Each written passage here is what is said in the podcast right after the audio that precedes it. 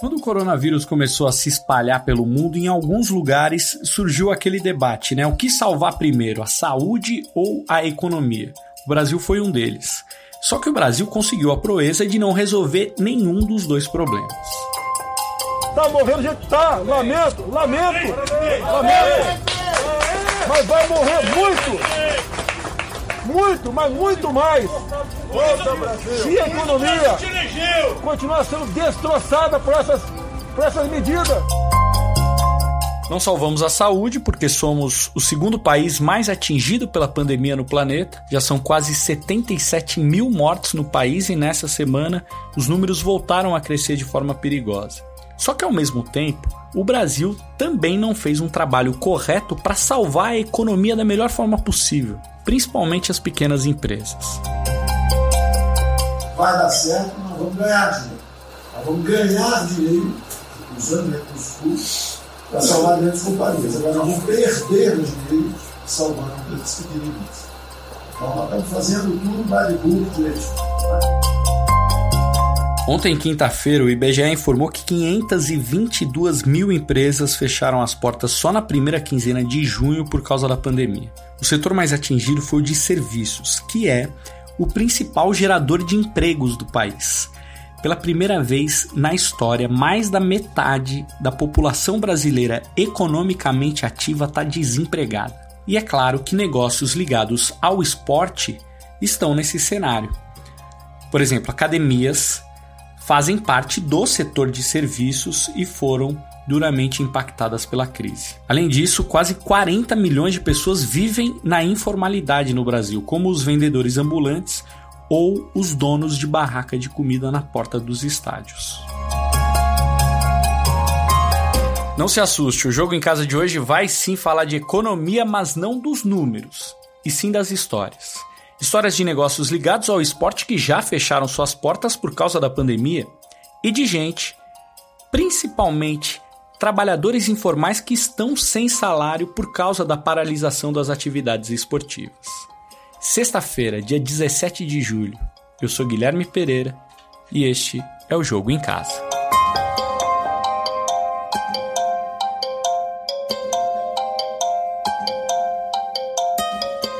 A gente vai começar o programa de hoje batendo um papo com o economista Murilo Viana para entender o significado dos dados divulgados pelo IBGE que a gente colocou na abertura do episódio. Murilo, antes de mais nada, muito obrigado por nos receber. Explica para a gente, por favor, o que esse dado do IBGE quer dizer. 522 mil empresas fecharam as portas no Brasil só na primeira quinzena de junho. O que isso mostra sobre o atual cenário da economia brasileira? É, primeiramente, obrigado pelo convite, Guilherme. É, então, é, esse dado mostra, infelizmente, a das faces mais duras da, da atual crise, né?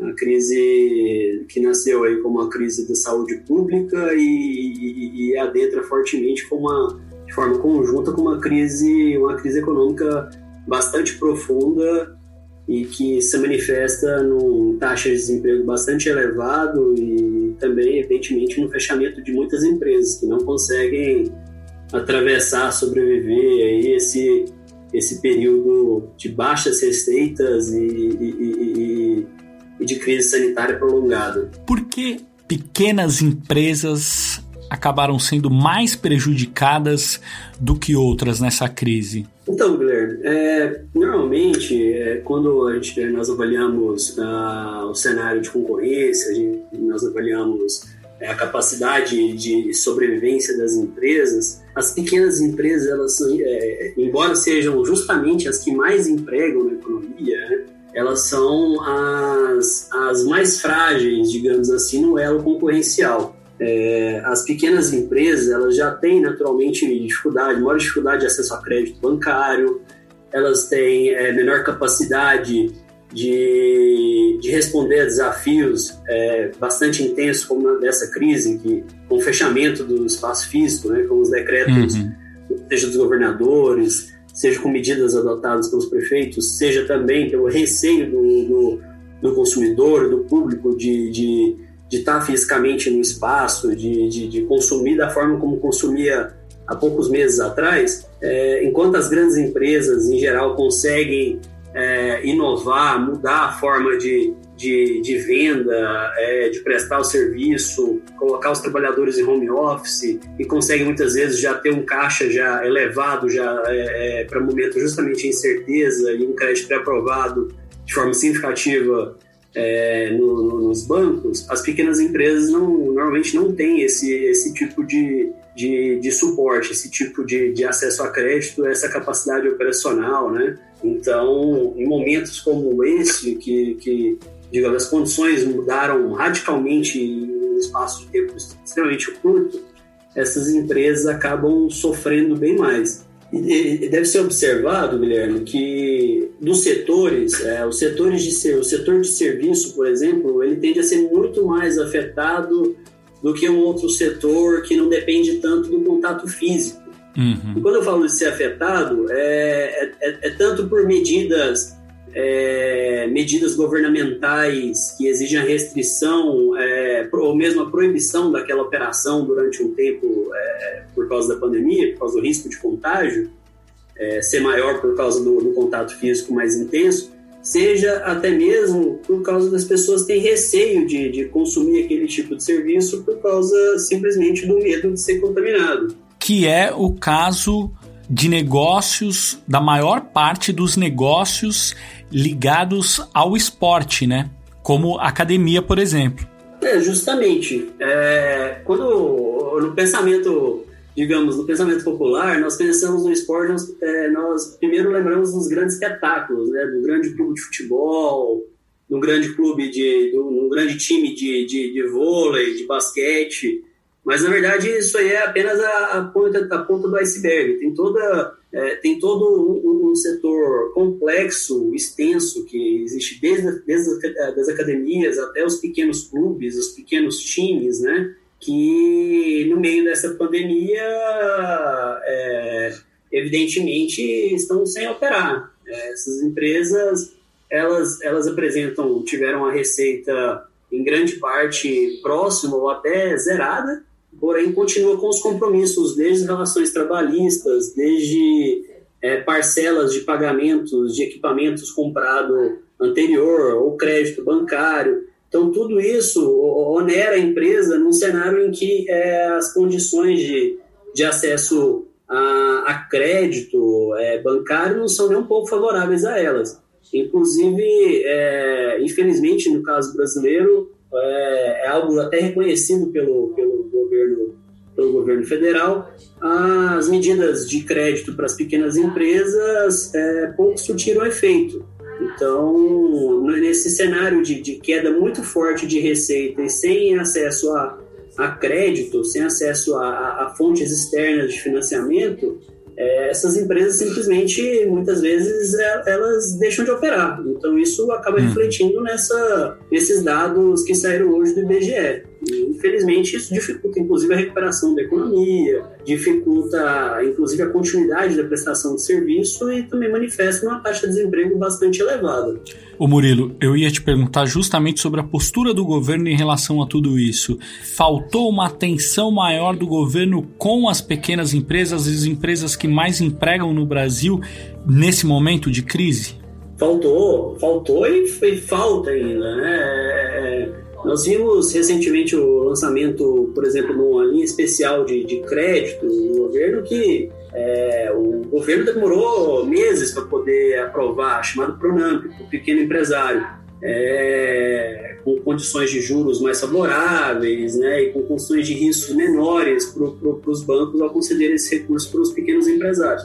Mas e, e, e, houve um problema de time, um problema, a crise se arrasta, é, vai para quatro meses de crise. E, e agora está saindo algumas medidas, estão sendo, estão sendo implementadas algumas medidas um pouco mais, mais assertivas na, na direção do crédito chegar. Muitas empresas simplesmente não conseguiram é, fazer essa, essa travessia. Outras, se tivessem tido condições de crédito anterior, estariam numa condição financeira muito mais razoável agora. E além do mais, um problema sério de gestão da saúde pública também acaba estendendo o período aí do contágio e aumenta um outro fator que é o receio do, de quem frequenta aquele espaço, de quem é o cliente, aumenta o receio em relação ao contágio. Então, tudo isso se manifesta em receitas menores também, num período muito mais prolongado.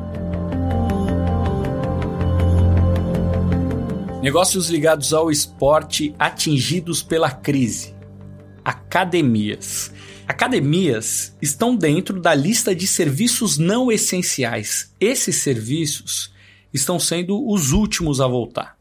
A gente conversou com o Mário Cordeiro, que é gerente de uma rede de academias de crossfit em São Paulo.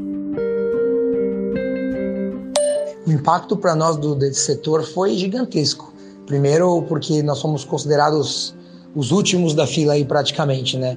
É uma questão cultural e uma decisão do governo de considerar o setor de academia como algo não essencial, sendo que nós que somos da área uh, acreditamos o contrário, que nós somos uh, uma parte muito importante aí da saúde das pessoas, a parte preventiva, a parte onde a gente está oferecendo qualidade de vida e mobilidade para as pessoas, e isso acaba, claro, afetando financeiramente, logisticamente, todas as, as empresas do setor. Uh, quando você trabalha no setor de prestação de serviço e você fica impedido de, de, poder prestar esse serviço, pelo menos presencialmente, como é o nosso caso aí do setor fitness, é, você tem o, o risco de, de reduzir a sua receita a zero porque você mesmo que receba os planos naquele momento, você tem que jogar isso para frente, diluindo eventualmente seu prejuízo, porém o prejuízo existe. E além dos casos que as pessoas deixam de pagar, pedem para cancelar porque não vai ter o serviço, enfim, tive muitas pessoas fechando é, as portas, contabilizando aqui na minha cabeça, eu diria que pelo menos umas 8 a 10 academias que, que eu ouvi que infelizmente não iam continuar as atividades aí.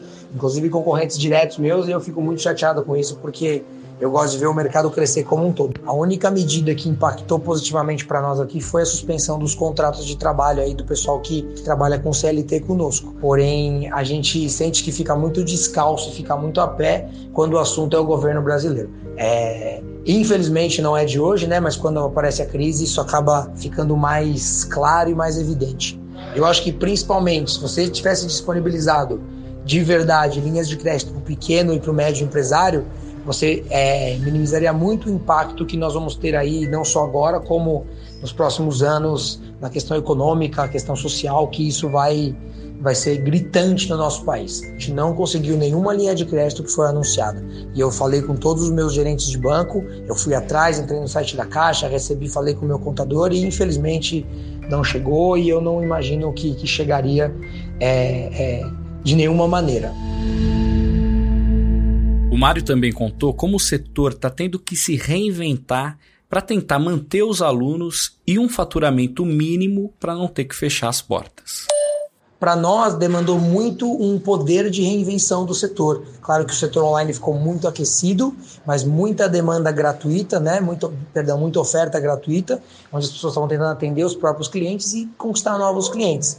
É, e quando você coloca o educador físico nessa, nessa situação, é, demanda ele, ele criar habilidades talvez que ele não tinha antes. A gente teve que criar alternativas para poder segurar os nossos clientes. Então, demanda online, criamos um campeonato online gratuito para as pessoas, dividimos os nossos profissionais para poder continuar atendendo as pessoas minimamente da maneira que a gente fazia. E a vantagem de nós termos CrossFit nesse caso é porque a proximidade com as pessoas e você conhecer o seu cliente olho no olho, saber o nome das pessoas, permitiu que esse contato se mantivesse mesmo distante. O apoio que os alunos deram, continuando com os pagamentos ou uh, tentando minimamente manter o pagamento em dia com 50% de desconto, seja como for, a gente foi negociando caso a caso. É, foi o que permitiu que a gente saísse dessa, nesse, que agora, graças a Deus, a gente pôde abrir as portas, a gente saísse desse momento de, de fechar é, relativamente forte. Claro que com alguns problemas financeiros, como todos tiveram, né, alguns prejuízos, mas a gente conseguiu manter as três unidades em pé e vamos continuar prestando um serviço aí de altíssima qualidade daqui para frente, como sempre foi, seguindo os protocolos agora de segurança que são necessários. Né? A gente também sempre trabalhou com o pé no chão, tinha um pé de meia para se segurar, então a gente conseguiu sair dessa por conta do nosso trabalho realmente e da nossa comunidade, dos nossos alunos, que o apoio foi massivo e nos permitiu aí ter uma tranquilidade financeira para poder trabalhar. Agora a gente vai falar sobre o trabalho informal ligado ao esporte. No episódio 4 do Jogo em Casa, para vocês terem uma noção de tempo, esse aqui é o 78. Lá atrás, no episódio 4, a gente conversou com o Paulo Henrique, o Paulinho do Pernil, que vende lanche na porta de vários estádios aqui de São Paulo. A entrevista foi feita no dia 1 de abril, quando a gente estava começando a lutar contra o coronavírus no Brasil, sem saber ao certo quanto tempo iria demorar para as atividades serem retomadas. Vamos escutar o que o Paulinho falou para a gente lá naquela época. Então, na realidade, eu fui o primeiro a ser atingido, né, por essa pandemia, né? Por justamente ser o esporte, o primeiro o primeiro local, né, que parou, né, que foi a intervenção que teve foi no esporte. Inclusive eu estava preparado para trabalhar no próximo jogo, que era do São Paulo. E um dia antes eu tive a notícia que estaria sem torcida, né? A partir desde essa data, desse dia, eu estou em casa sem fazer nada. E a minha vida toda é em torno desse evento. Então, automaticamente eu parei. Duas pessoas que dependiam de mim, geralmente duas, três que trabalhavam comigo também parou junto. E eu não acho uma solução. Preciso, nesse período de crise, inventar alguma coisa para me fazer, porque com o que eu faço não tem condição, porque eu moro num bairro que é periferia e aqui as entregas, não vai, não vai funcionar no meu bairro, entendeu? Que é um bairro carente. Então eu não tenho o que fazer, realmente. Não sei nem o que fazer nesse momento. Quase quatro meses depois, a gente foi atrás do Paulinho de novo para saber o que mudou de lá para cá. Nesses quatro meses, eu não tive nenhum auxílio do governo, nada, porque eu quis mudar de MEI para ME. Aumentei um grau da empresa para poder ver se melhoraria uma carta de crédito, alguma coisa para mim fazer investimento, né? Isso foi a, o pior, o que pior aconteceu, porque não tive nenhum auxílio do governo por causa disso. Além de tudo, não tive mais dinheiro para me ter finalizar meu food truck. O que que eu fiz? Usei o, um empréstimo que eu tinha no banco, né, para poder acabar o trailer, na esperança que com um mês Dois meses no máximo essa crise já teria passado. Ou seja, venceu o prazo, não consegui pagar, arrumei mais um pouco de dinheiro emprestado, consegui finalizar o food truck. E agora que eu estou usando ele na porta da minha casa, em volta, para poder fazer pelo menos com o que comer, entendeu? Porque eu não tenho mais onde tirar reserva nenhuma. E é o que está me ajudando agora no momento. Isso quer dizer, o terceiro dia de trabalho vai ser agora, vai ser hoje, inclusive. Entendeu? Que tá aí a divulgação que eu estou fazendo, que é um lanche de estádio, né?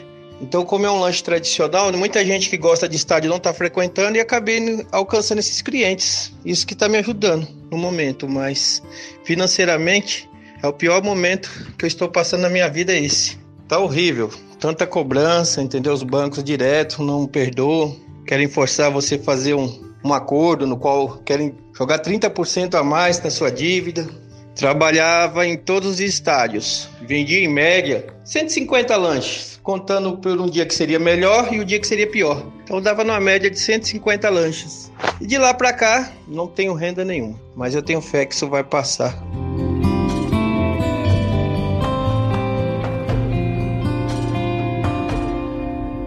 Essa é a realidade de uma parcela muito, muito grande da população brasileira e em todos os estados do país. Em Belo Horizonte, o Vandré Silva Martins, mais conhecido como Bocão, tinha uma barraca de lanches na porta do estádio do Mineirão havia quatro anos. 90% do dinheiro dele vinha disso. Agora, sem jogos e, consequentemente, sem renda, ele teve que dar um jeito e o jeito foi vender máscaras de proteção. Eu vou te falar com vocês, a coisa não tá fácil não.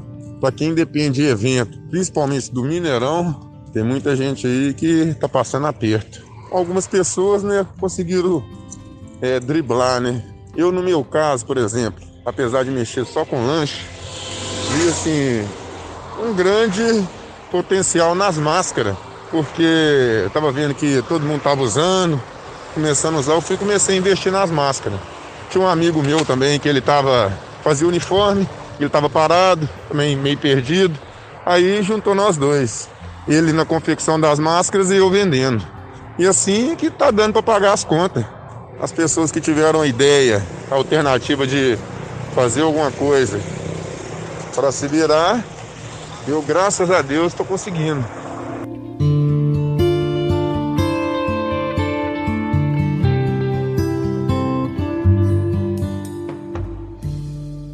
Pior é que enquanto o Brasil continuar com a pandemia fora de controle, mais difícil e distante vai ficar a volta de torcida aos estádios para que trabalhadores como o Paulinho e o Bocão possam retomar suas vidas. Os exemplos que a gente mostrou no episódio de hoje mostram que ao não cuidar da saúde, o governo não cuidou da economia, principalmente para quem está na base da nossa pirâmide social.